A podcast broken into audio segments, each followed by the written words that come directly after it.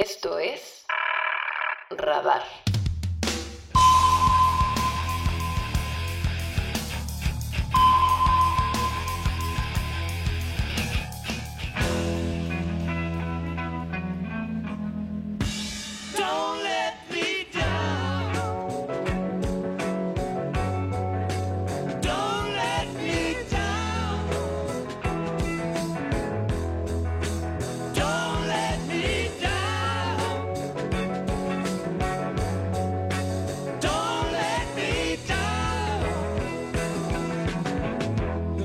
¿Cómo están? Muy buenas tardes, noches. Ya retomando después de un pequeño lapso eh, este radar, este programa de conversación, de discusión, de aporte, un poco desde la línea de, la historia, de la crítica política, un poco ayudar a, a proponer ideas para un debate fructífero que de una u otra forma va instalando algunas piedritas para ir construyendo algo diferente. Quiero partir este programa de una manera especial porque hace ya casi un mes de, tiempo eh, falleció mi padre, eh, Francisco Simpson, a quien le quiero dedicar especialmente este programa. Sé que no habría sido de, de su total como eh, agrado, pero a donde estés por ahí, papito mío, te mando un fuerte abrazo y un beso y mm, espero que estés descansando en paz. Así que eso, eh, hoy día tenemos un programa especial, hoy día abrimos un ciclo que queremos hacer como tipo eh, especial, homenaje, eh, dado los 50 años de, que transcurren desde el 11 de septiembre de 1973, donde efectivamente, y como veníamos conversando antes de comenzar con, con nuestro invitado, que lo vamos a presentar inmediatamente, más, de, más que 50 años del golpe militar también son...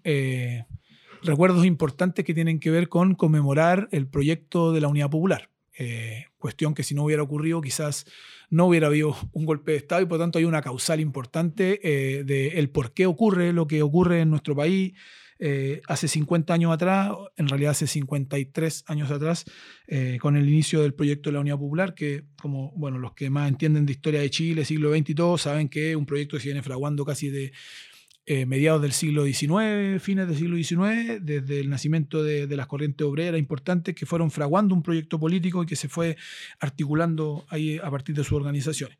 Para hablar de eso y de algunas cosillas más, tenemos a don Sebastián Leiva, a quien tengo el gusto de presentar hoy día. Eh, harto tiempo sin verte, Seba. Eh, él es doctor en historia, hoy día parte del equipo de Londres 38, Espacio de Memoria, que también están trabajando en un, proyecto de eh, conmemoración, de reconocimiento, de resistencia y de memoria con respecto a los compañeros y a las personas que también fueron víctimas o no tan víctimas, pero parte de ese proyecto de exterminio e instalación de un modelo eh, li- ultraliberal o neoliberal, como le han llamado, eh, y vamos a estar conversando un poquito sobre esas perspectivas. ¿Cómo está Sebastián? Compañero, muy bien. Se agradece la invitación y eh, siempre es agradable volver a encontrarse con los amigos. sí. Un abrazo grande. ya se lo di cuando llegó, pero también se lo reitero aquí en el micrófono. Principalmente eh, contarte, bueno, que estamos tratando de armar este, este espacio programa eh, especial con diferentes actores eh, y actrices, porque hay varias mujeres que van a participar, eh, dentro del espacio, tratando de instalar un poco el debate de lo que significa el conmemorar esta importante fecha, que de una u otra manera marca un, un hito o una fractura importante en la historia del país, yo creo, y que hasta el día de hoy sigue siendo un tema bastante complejo y se puede notar bastante en términos de lo que ha instalado eh, el gobierno del Frente Amplio, el gobierno de, de la coalición eh, de izquierda o, de, o progresista, intentando reivindicar una posición, pero también tratando de jugar a un empate, cómo se hace con las fuerzas opositoras, eh, y principalmente como desde tu disciplina, desde la historia, poder contar un poco o hablar eh, qué es lo que la historia en los últimos 30, 40 años ha instalado desde la discusión con respecto al golpe. Eh, harta temporalidad me estáis, me estáis pidiendo. Yo creo que hay instalada. Mira, te voy a devolver una pregunta. Y que yo creo que, tiene que, es una súper buena pregunta. Eh, hace unos años, hartos años, se hicieron dos manifiestos historiadores. De hecho, creo que después se hizo un tercero. Eh, y esos manifiestos historiadores justamente intentaban, en sus diferentes momentos en que fueron saliendo, hacerse cargo de eh, el golpe, la OPE y cómo nosotros recordamos ese momento. Hoy día no pasó eso. Y eso es súper interesante, que a 50 años eh, el gremio de historiadores no se haya puesto de acuerdo para sacar una mirada respecto a la UP como proceso, respecto al golpe como ruptura y respecto a después la dictadura y transición como un decurso que tiene hartas líneas de continuidad. Eh, eso de alguna forma interroga sobre cómo nosotros seguimos mirando efectivamente la UP. Porque una de las razones por las cuales probablemente nuestro gremio de historiadores hoy día no se animó a sacar un manifiesto es porque probablemente las... eh, esto es una- solamente una, una posibilidad, que los consensos que existían respecto a esa mirada ya no sean tales. Ya no sean tales. Y claro. efectivamente se hayan comenzado a producir ahí algunas diferencias. Em, yo creo que desde el mundo de la izquierda había un consenso de efectivamente comprender la UP como una llegada, como, como lo que, justamente lo que manifestabas tú como un, un largo proceso de construcción de un proyecto que decanta y madura en la unidad popular. Yo creo que ahí hay una lectura común, compartida, matices más, matices menos, y por lo tanto compartiendo esa mirada también se, se tiene, yo creo que todavía el consenso de que efectivamente lo que hace eh, el golpe militar es arrasar con ese proyecto. ¿ah? Eh, y bueno, yo creo que parte del consenso también del, del discurso es que la dictadura no solamente barrió con ese proyecto, sino que, también estábamos conversando, fue capaz de instalar otro proyecto, eh, una revolución silenciosa, como le llamó en, alguna, en algún momento el eterno candidato Joaquín Don Lavín. Joaquín Lavín. claro. Entonces, eh, ahí hay consensos que están claros respecto a cómo se fue eh, leyendo el proceso del UP, el quiebre UP, la dictadura y luego la transición. Yo no sé si hoy día, y por eso partí eh, este, antes de, ir directamente a la respuesta, yo no sé si hoy día estamos, todos están de, de acuerdo completamente con, estos, con estas miradas ¿ah? de los proyectos, la ruptura, em, lo que significó la dictadura. Y eso puede ser interesante en el sentido de que eh, anime a nuevas preguntas sobre el proceso, el quiebre, la dictadura y la transición. Con todos los riesgos y con todas las problematizaciones que puede traer eh, intentar repensar y releer, algunos dirían revisar, que es una acusación brutal cuando uno dice revisionista, ¿Eh? pero efectivamente ves que mirar para atrás la historia y decir, bueno, ¿qué más podemos aprender de estos fenómenos a partir de estos nuevos eh, eh, procesos históricos que se han ido dando? Entonces yo creo que efectivamente esos consensos yo creo que todavía existen. Eh, Sobre las líneas más generales. sobre las líneas más generales. Pero insisto con la pregunta, ¿por qué el gremio de historiadores a 50 años, un hito tan relevante, no fue capaz de sentarse y decir, bueno, hagamos algo como gremio? Ujú. Y yo creo que eso es súper interesante preguntarle a los jóvenes historiadores y a los viejos historiadores qué fue lo que pasó, que nadie se animó a hacer esa lectura que parece que ya no va a ser única respecto a lo que fue este pasado reciente. Yo creo que es importante y me cuelgo un poco de lo que, de lo que, de lo que planteé porque creo que esa respuesta o esos o algunos elementos que podemos tratar de obtener como visibles respuestas de aquello tiene mucho que ver con el presente y cómo eh, de una u otra forma se ha ido tensionando como este tipo, no sé, verdades como que se instalaron y que como te mencionaba recién, como el tema de la batalla por la memoria de, de la, de la profe Illanes, de María Angélica Illanes, que en definitiva lo que proponía era que había que disputar esta memoria que todavía, bueno, en los 90, esta memoria que se estaba abriendo con la transición y con este pacto que de una u otra forma se, se entendía o se subentendía, producto de todo lo que habían sido los acontecimientos desde el plebiscito en adelante, de qué manera más o menos iba a decantar. No sé si nos imaginábamos que iba a ser tan, tan así, porque había algunos, como había alguna esperanza en que algunos compañeros, el PS, en el PC, cuando ya un momento logra in- entrar un poco, bueno, con este discurso de fin de la exclusión y todo, iban a poder transitar hacia, hacia un espacio diferente, pero me pasa también que me pregunto, eh, cuando nosotros no, no canonizamos la historia y no la llevamos como desde la perspectiva de, de, mm, de lo que se hizo, lo que no se hizo, sino que podemos también como problematizarla, como decís tú, y efectivamente alguien muy, muy ortodoxo nos podría dar de revisionista o de cómo vamos a cambiar lo que ya sabemos cómo es, cómo, cómo vas a plantear perspectivas diferentes. Efectivamente, desde el presente uno puede hacerse esas preguntas porque yo creo que mucha de la vigencia de las ideas tiene que ver con cuánto movilizan esas ideas. Si las ideas son Mm. papel muerto en un almanaque eh, y no logran permear a la sociedad, generar disputa de opiniones, por ejemplo, de instalar una agenda, un programa incluso, es poco lo que aportan. Entonces, a eso te lleva un poco desde el presente eh, y con toda esta mirada como, bueno, reconozcan también los excesos de Allende que provocaron, como, ya, pero estaban súper como, no había nada para comer, las colas, no sé qué. Cuando uno discute eso, lo que aparece inmediatamente es como el descalabro que nos tenían en el país, por lo tanto, los buenos militares salvaron a este país del marxismo y de la catástrofe.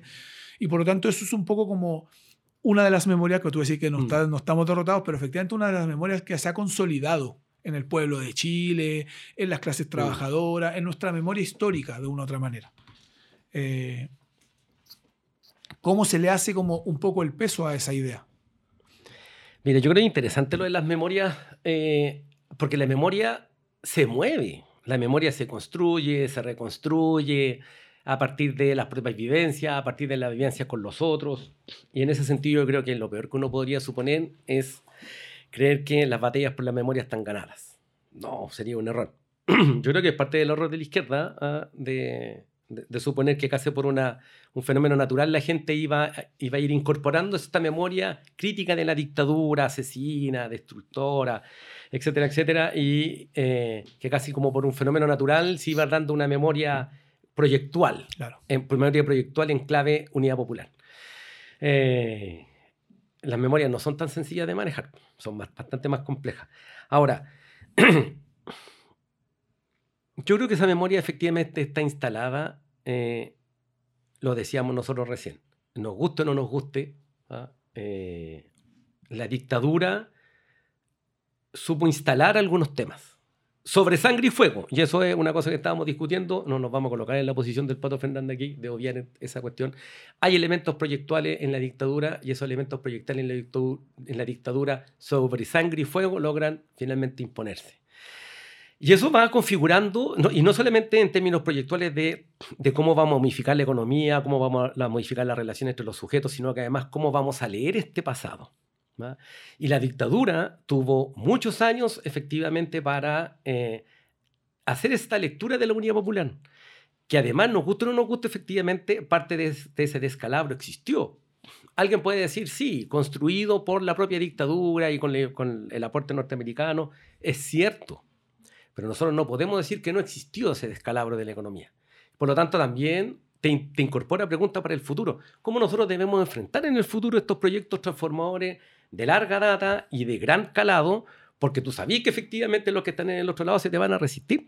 Entonces, eh, Con el- todo lo que tengan a su haber. con po, todo lo que tengan a sí. su haber. Por lo tanto, nosotros lo que debemos, eh, lo que debíamos haber hecho era explicar, y probablemente no existían los espacios para dar esa explicación porque la dictadura se encargó de copar. Pero efectivamente la dictadura ocupó elementos simbólicos, concretos, eh, a nivel de ideas que estaban dando vuelta y fue construyendo un relato y que fue un relato que eh, la votación del plebiscito del año 88, 88 nos dio cuenta que no era un relato que había caído en un saco vacío, sin fondo. Eh, fue un relato que fue cuajando en la vida de mucha gente, por diferentes razones probablemente. Temor, adscripción, nosotros no sabemos. Son muchos elementos que están ahí incorporados. Pero claramente esa memoria positiva de la dictadura, ¿cuánto? 38% de la gente decía que efectivamente tenía una mirada positiva de la dictadura. Eh, te está hablando de que en algún sentido la dictadura logró instalar elementos que se convirtieron en parte del sentido común de parte de la sociedad chilena. Y eso eh, no es puro marketing, eso no es pura estrategia comunicacional, eh, esto no es pura capacidad de dinacos en los tiempos de la dictadura de instalar, no, eh, probablemente tiene que ver con elementos que la gente vivenció en carne propia y que eh, esos elementos que vivenció en carne propia eh, lo marcaron profundamente como para que, efectivamente, a pesar de tener una dictadura brutalmente violenta, ese sujeto eh, terminara avalando en términos concretos y en términos simbólicos lo que fue la dictadura militar. Y nosotros no podemos obviar eso, porque es parte de la realidad. Y uno no puede obviar la realidad, po. ahí hay un elemento de la realidad. Yo creo que ahí surge un elemento que es muy importante y que cuesta, sobre todo para la izquierda, que le cuesta hablarlo, pero incluso como desde yendo a, la- a las bases del marxismo, así como hay una lógica que tiene que ver con la estructura económica, con la estructura de funcionamiento de relaciones sociales de producción. Y la dictadura fue capaz de instalar con los elementos que no podemos obviar efectivamente, con las desapariciones, pero eso como que de una u otra manera queda muy encapsulado o encerrado en el mundo de las memorias militantes, o como de la gente que el abuelo era comunista, que el, el pa- el tío fue del MIR, entonces hay como ciertas relaciones que eh, más cerca o más lejos te, te familiarizan o te aunan con una persona que fue víctima de alguna, de la operación Albania, de las torturas, de los, de, de los degollados. Hay muchos casos, como comentabas tú recién, eh, donde aparece efectivamente lo más brutal de la dictadura, lo- los montajes que hacía la CNI, como las detenciones de algunos rodriguistas, eh, falsos enfrentamientos, la gente en Fuerte Ovejuna, por ejemplo, que fue como la venganza con respecto al tema de Carol Ursúa, por lo tanto, hay, y ahí cómo vas a lograr ordenar como ciertas dinámicas de, de- de ida y vuelta que de una u otra manera son tan... eh, no tienen lógica ni coherencia como desde dónde plantearlas. Si ellos con, con todo el poder a su haber, con, con un sistema uh, de operación así como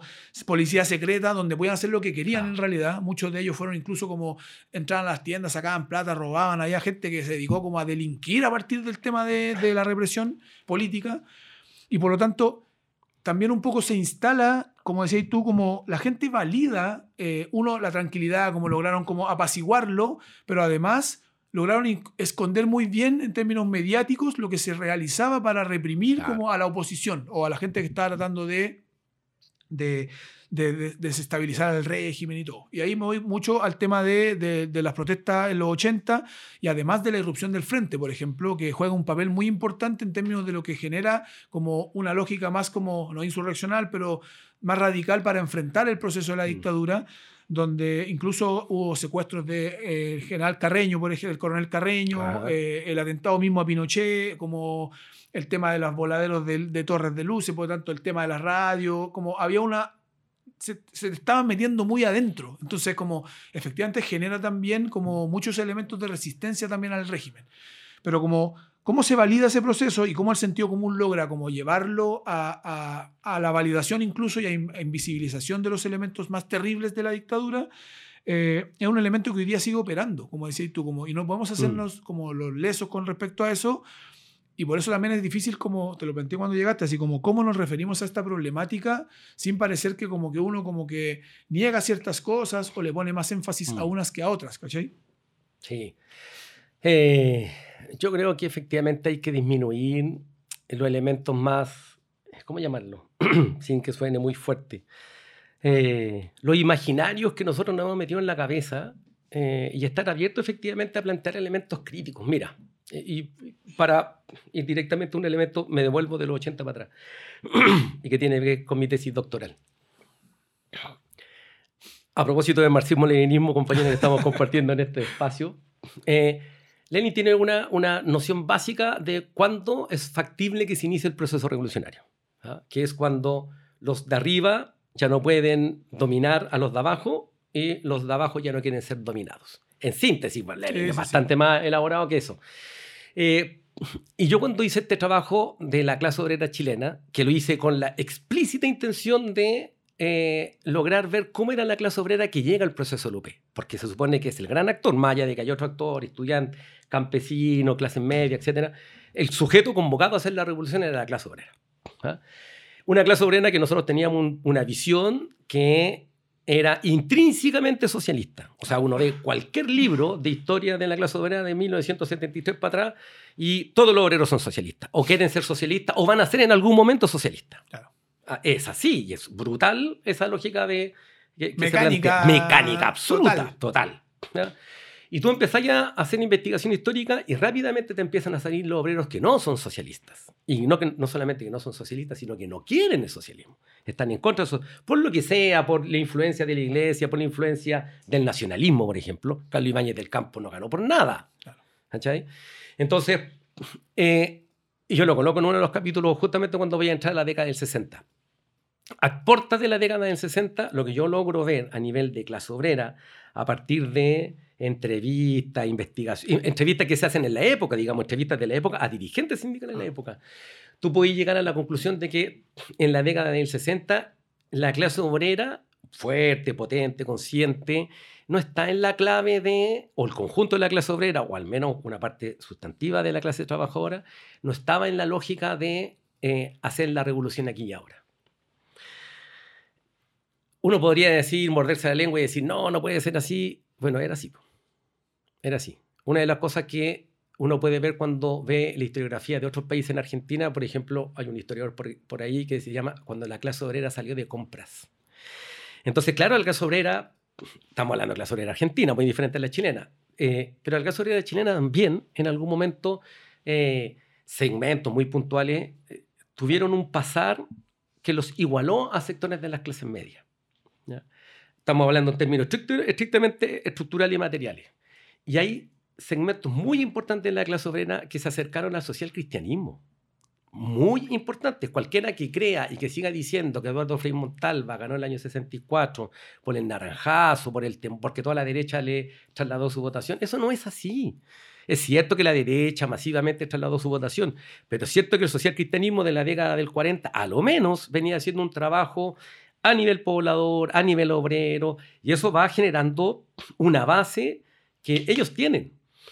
Y si tú lo veías a ni- a nivel del nacionalismo, no solamente el nacionalismo Ibáñez del Campo, estoy pensando de otras fuerzas nacionalistas que existían, el agrario y laborismo y otras cosas, otras cosas más que están por ahí, tú también te das cuenta que tienen mucho impacto. Solo un dato, para, que, para Sí, sí, tratar de demostrar lo que yo te quiero decir.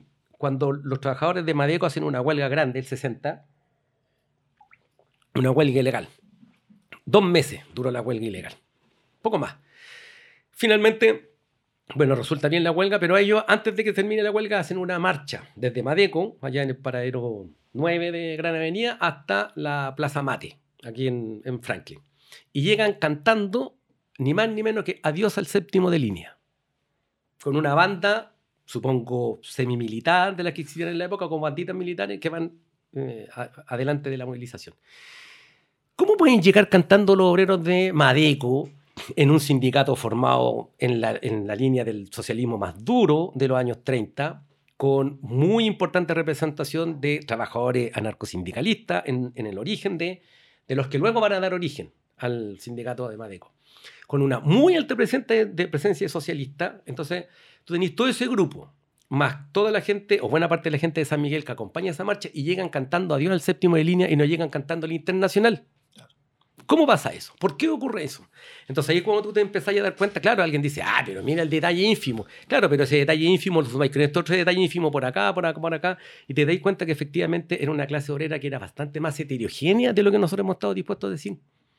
Y así como la clase obrera era heterogénea, tenía un mundo popular, lo que nosotros hablamos de los pobladores también, súper heterogéneo, ese grupo, donde nosotros nos hemos concentrado nuevamente. Cuando en un libro yo encontré un caballero que decía, de una población de San Miguel, decía, eh, siempre cuando hacen historia de las poblaciones, hacen historia de las poblaciones heroicas, de los que se tomaron sus terrenos. Pero no todos nos tomamos los terrenos, decía el caballero. Hay algunos que pagamos por estos terrenos. ¿Cachai? Y nos juntamos en cooperativa y compramos un terreno. Ah, no, es tan, no es tan combativo hablar de eso. Eso, justamente, Sí. eso no es tan combativo. Entonces, si tú te empezás a hacer un ejercicio mínimo de cuántas poblaciones hay en Santiago hasta el 73, probablemente más de la mitad de las poblaciones de este país no se formaron por tomas. Se formaron por comités de allegados, por, co- por cooperativas, o porque las empresas le hicieron las casas, o porque el Estado le hizo las casas. Eso, lo que quiero plantear es que efectivamente te da, bueno, y ni hablar de las clases medias. Sí. Entonces, tú tenías un mundo que es brutalmente heterogéneo. Y nosotros como izquierda, lo que hemos querido hacer, desde la lógica del marxismo, evidentemente, es eh, una estructura fácilmente identificable en todos sus márgenes. ¿Cachai? Como si fuese una Como cajita. moldes para Un molde, finalmente. Claro, un molde claro. para encajar. Sí. Y claro, el molde encaja para muchos, pero queda mucho fuera de ese molde. Entonces ahí es donde yo la pregunta hago es, ¿cómo es la clase obrera que llega a la unidad popular? Y, y- y eso claramente lo que estoy tratando de decir es, bueno, ¿a, a quién le está hablando Allende? ¿A quién le está hablando el MIR? ¿A quién le está hablando el PC?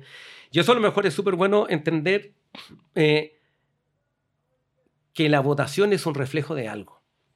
A nosotros que, que de repente menospreciamos el, el efecto votación, etcétera, etcétera, eh, la votación, el sujeto, las características, cómo se constituye, eh, te van hablando un sujeto que es súper heterogéneo. Y, y si es un sujeto súper heterogéneo, difícilmente nosotros vamos a poder comprenderlo a partir de una matriz que lo que tiende es a encajar en un Que es cuadrado estática en realidad. es estática. Claro.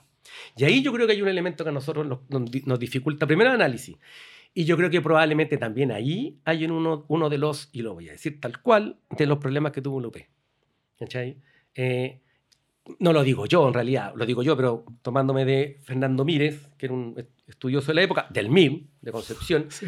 donde él dice que uno de los problemas del UP era justamente eh, las, las carencias que tiene el programa. Y entre ellos, él dice, es un programa que está dando cuenta de ciertos sectores del mundo popular, los que están en el área de propiedad social, los que están más articulados con los partidos históricos de la izquierda. Que igual tiene Pero- coherencia porque son parte de los que impulsan finalmente Claro. también, entre comillas. Claro, o sea, tiene súper, es absolutamente lógico, pero cuando tú quieres transformar la realidad, en esa transformar la realidad, tú no podías hacer transformar la realidad solo con la vanguardia a estas alturas de, la- de la vida. Nosotros ya Deberíamos haberlo comprendido. Debimos haberlo comprendido hace harto rato.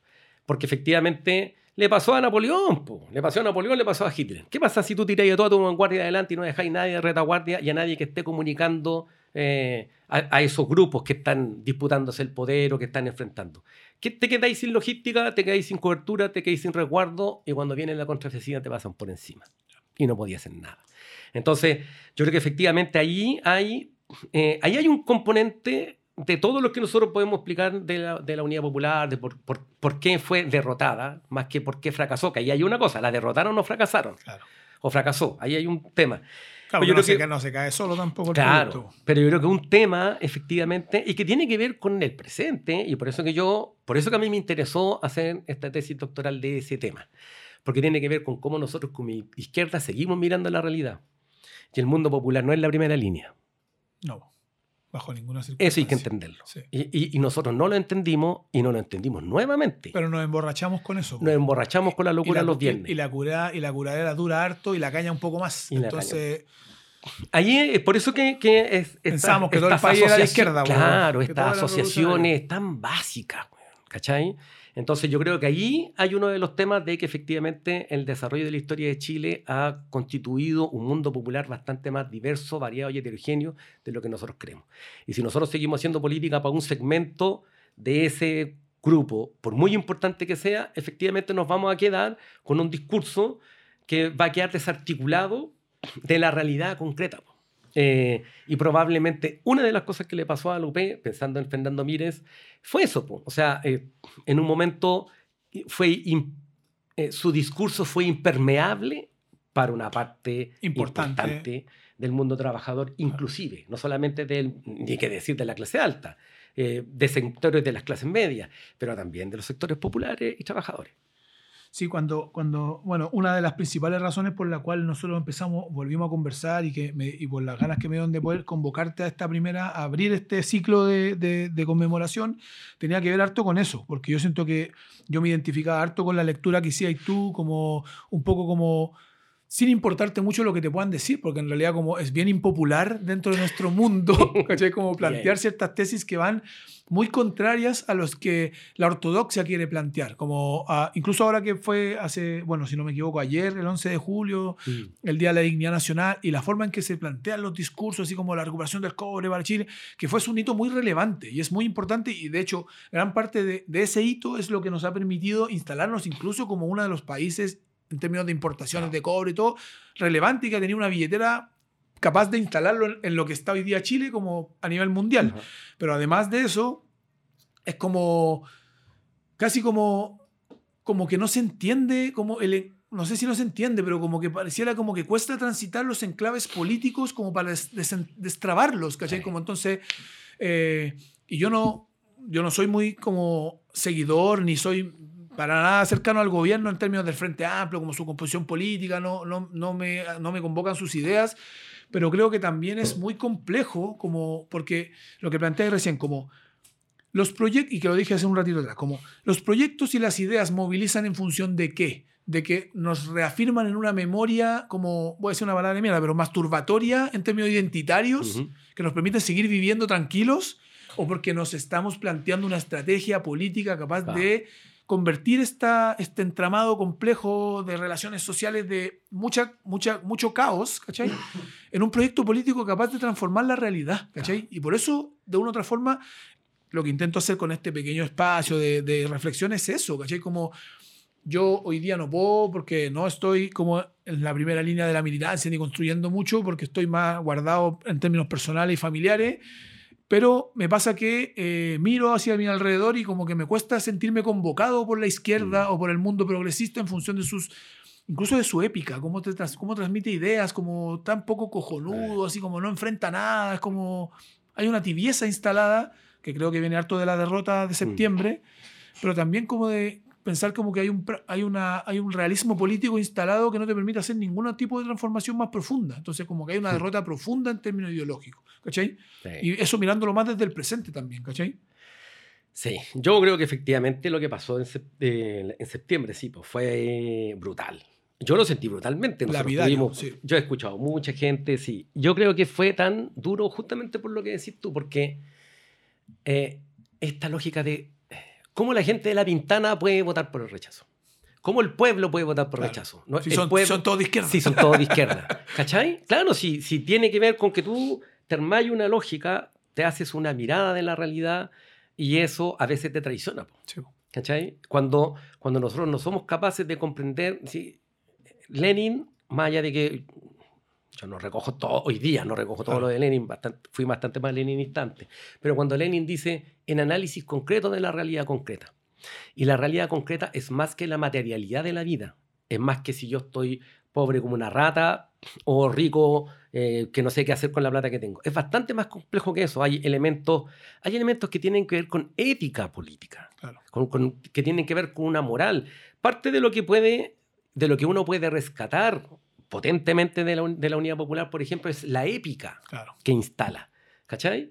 Eh, no solamente la épica de la época, sino que la épica que, que todavía uno ve a López en clave de épica, por haber logrado hacer todo lo que hizo, por haber en- enfrentado esa situación que era súper compleja, eh, por haber logrado desarrollar un gobierno en tres años con una oposición que fue Brutal, brutal, claro. brutal.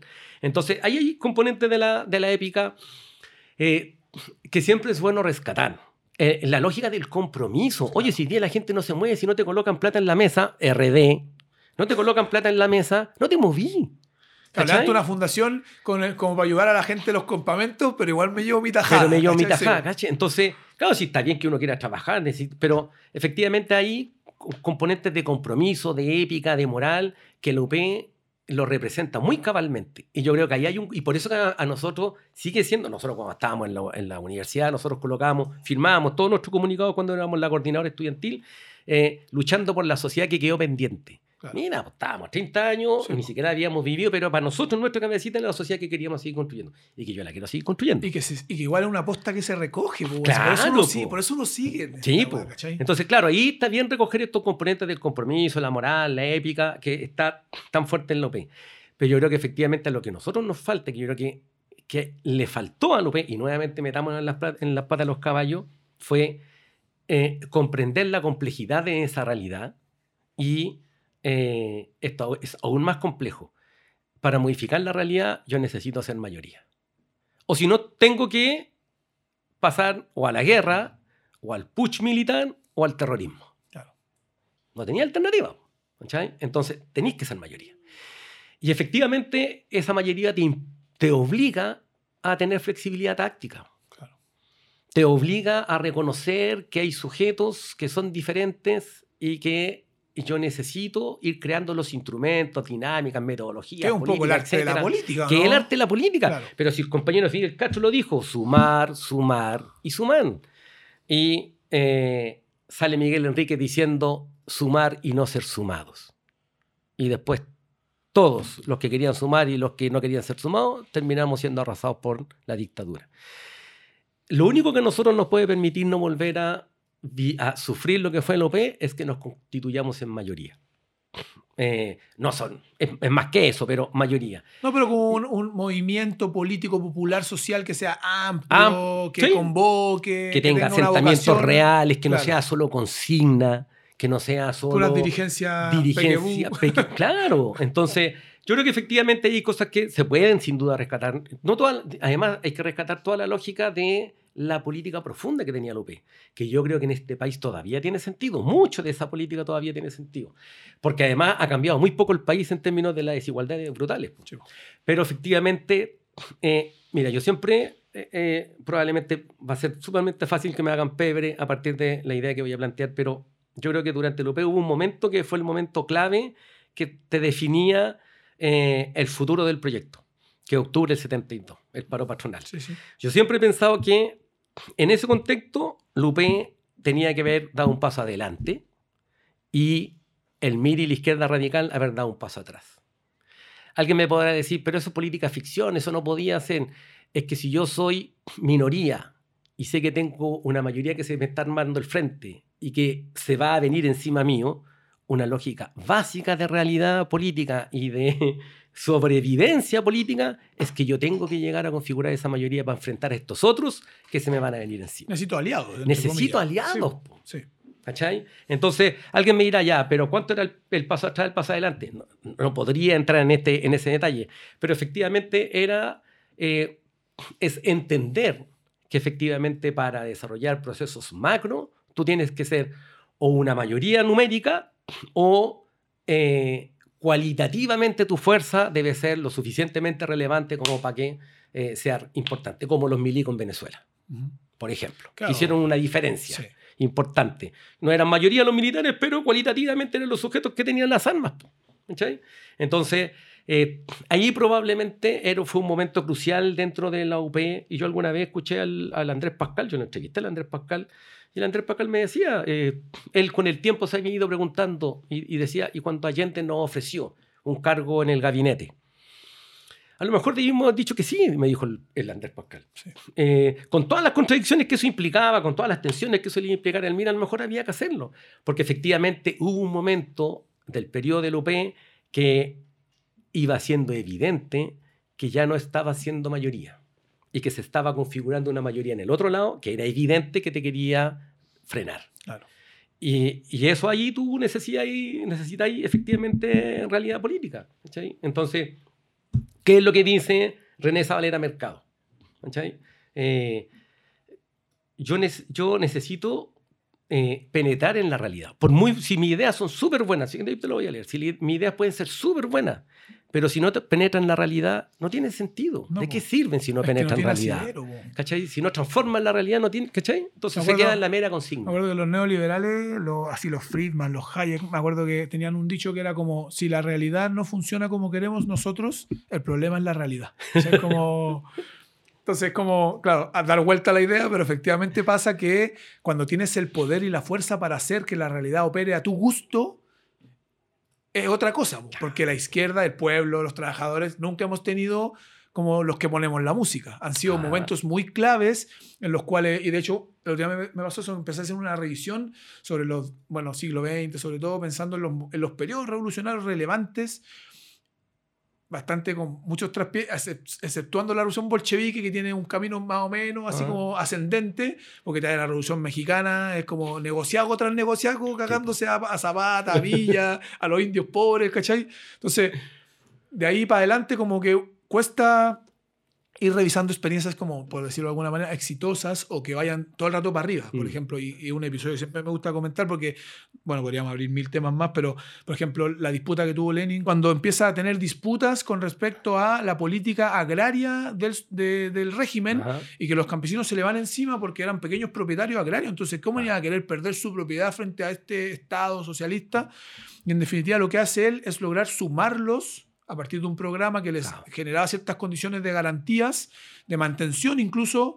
No sé si era plantear un una lógica mixta de la economía, pero sí era poder darle ciertas garantías a ellos para que pudieran sumar a tu proyecto. O si no, Ajá. era una oposición muy grande porque Claro. te estaban alimentando a la gran cantidad de personas que teníais que darle sustento, ¿cachai?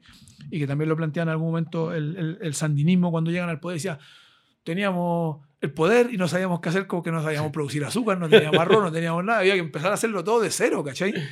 Y ante esas cosas nos enfrentamos cuando se abren de esa forma tan, como la sociedad tan grande y con conflictos tan complejos como esas contradicciones más esenciales.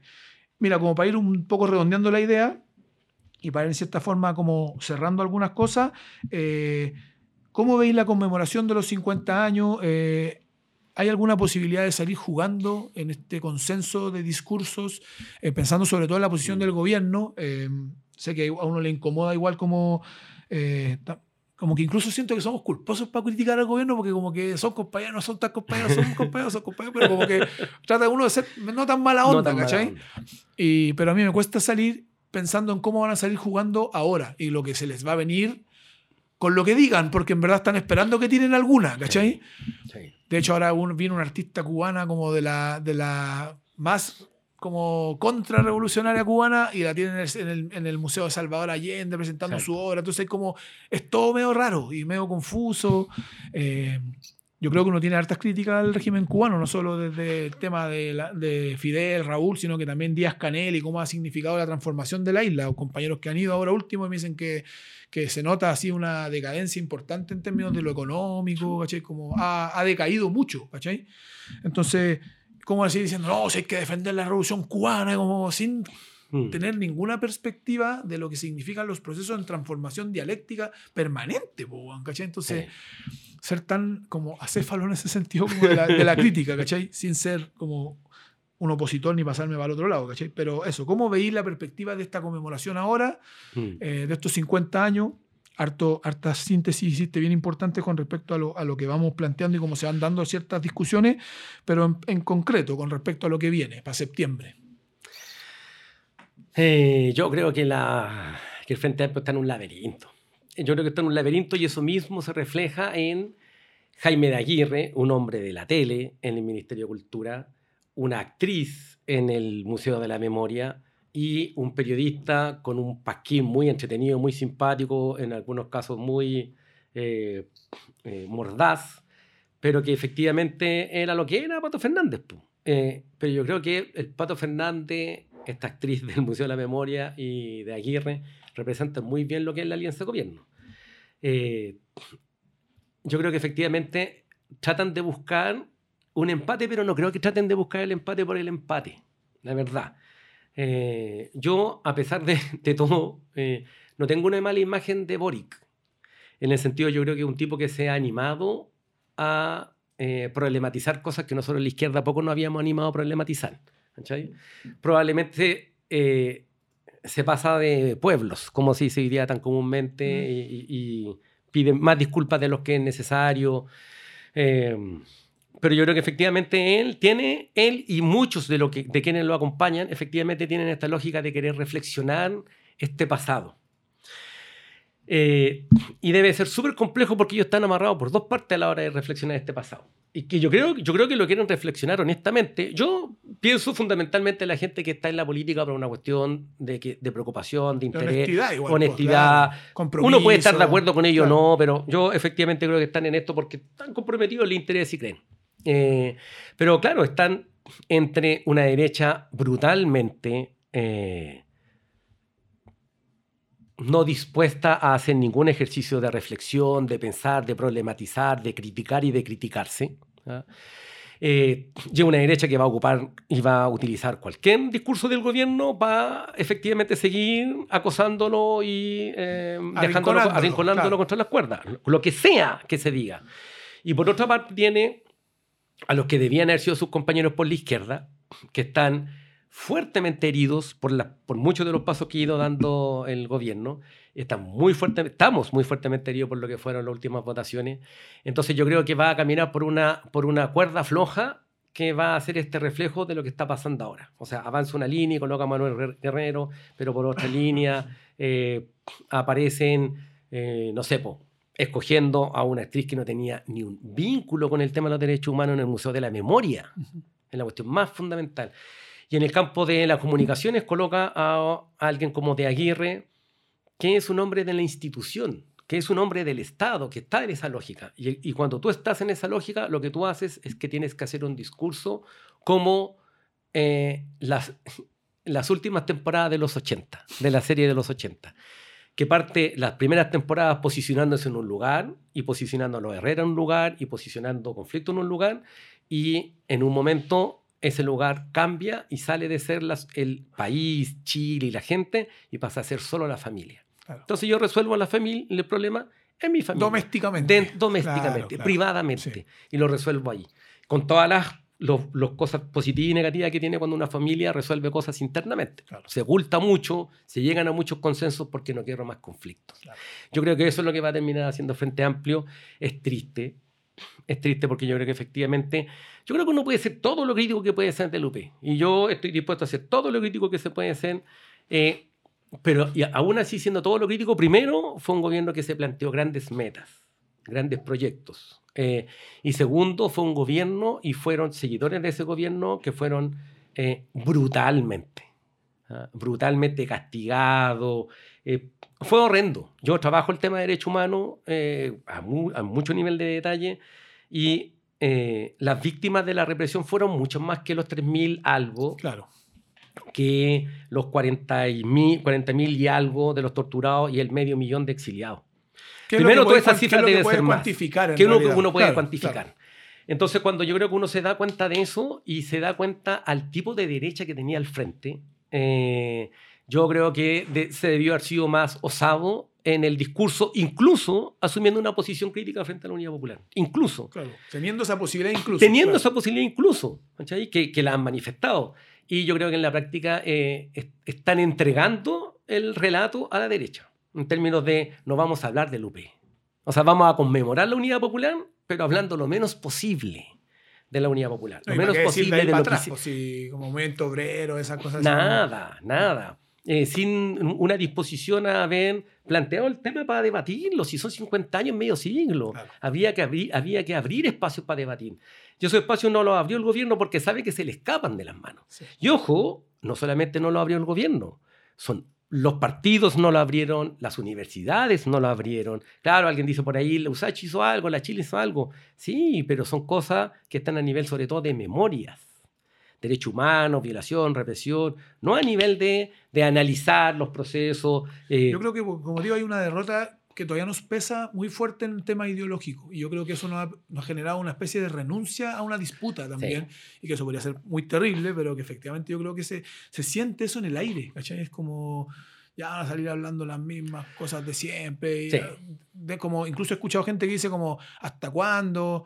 Yo entiendo lo que sufrieron, pero hay que seguir adelante, hay que mirar para el futuro, como somos un país distinto ahora, no sé qué, como se ha instalado mucho esa lógica como ni siquiera el empate, como déjense de huellar. Sí. Como... Sí, tal cual. Y eso, claro, cuando uno abandona ciertas posiciones. Yo creo que está bien, nosotros hemos instalado el tema de la memoria, el, el- el tema de la represión. Nosotros hoy día, a propósito de la coordinadora, de que, que se articuló ahí con varias organizaciones, una de las cosas que nosotros queremos hacer es mostrar, hacer aparecer a los desaparecidos.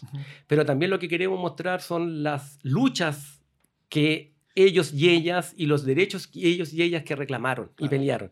Yo creo que eso es lo que podría ir instalado este gobierno. Porque efectivamente en este país se siguen dando luchas todos los días y se siguen reclamando derechos todos los días. Y todavía hay derechos que son de unos pocos y eh, eso es evidente en este país. Entonces, el gobierno debió haberse puesto en esa lógica, lo que generó, lo que posibilitó la unidad popular, aparte de toda esta acumulación de fuerza, fue la brutal eh, desigualdades que exi- que existían en este país, que eran evidentes, la pobreza pata pelada, como alguien decía por ahí, ¿cachai? Eh, entonces, y instalar el que hubo un gobierno que se planteó grandes reformas y que eran reformas que en otros lugares y en otros momentos fueron posibles. No, no, es, no, es, no hay que naturalizar el neoliberalismo. Entonces debió haber disputado. Disputado en términos de discusión, en términos ideológicos, en términos de imaginario, en términos simbólicos, haber disputado. Y no estuvo dispuesto. claro. Y no estuvo dispuesto. ¿Por Claro. qué? Porque efectivamente se le puede escapar de las manos y lo que quiere y busca efectivamente este consenso forzado.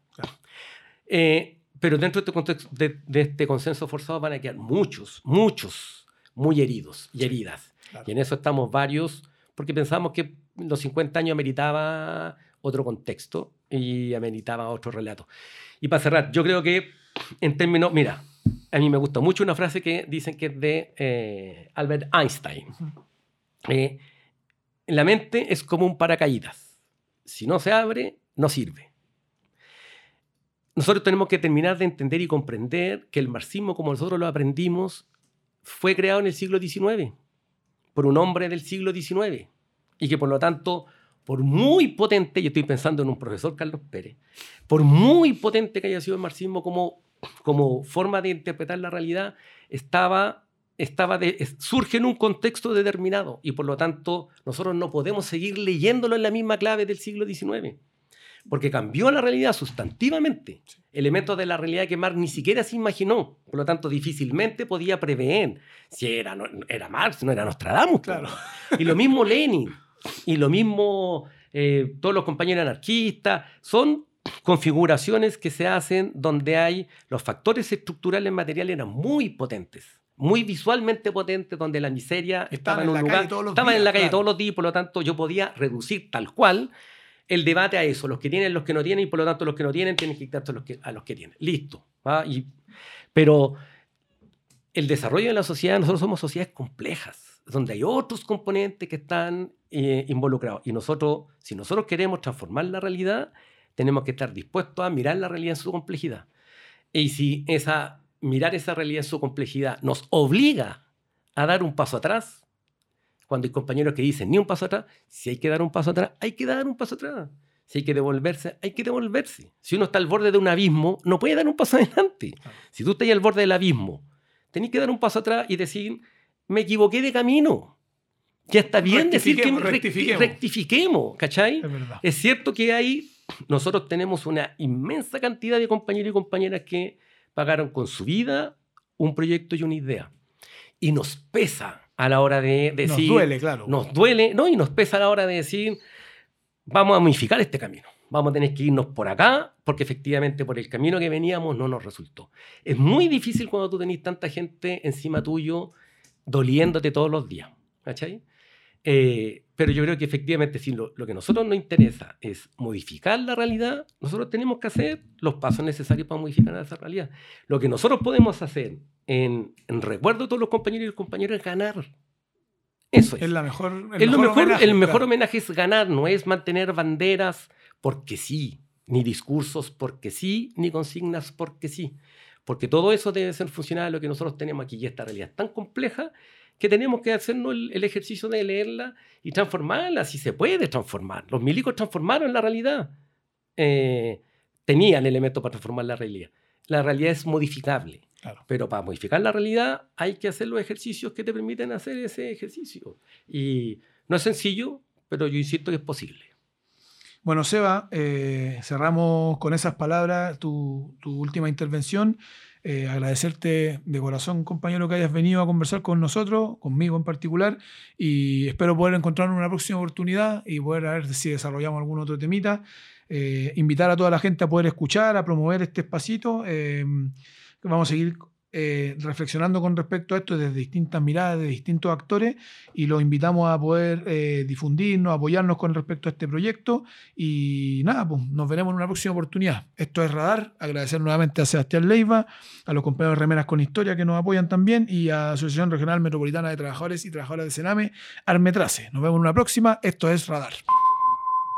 Radar, el podcast. Es traído a ustedes gracias al gentil auspicio de Asociación Regional Metropolitana de Trabajadoras y Trabajadores Sename Armetrace.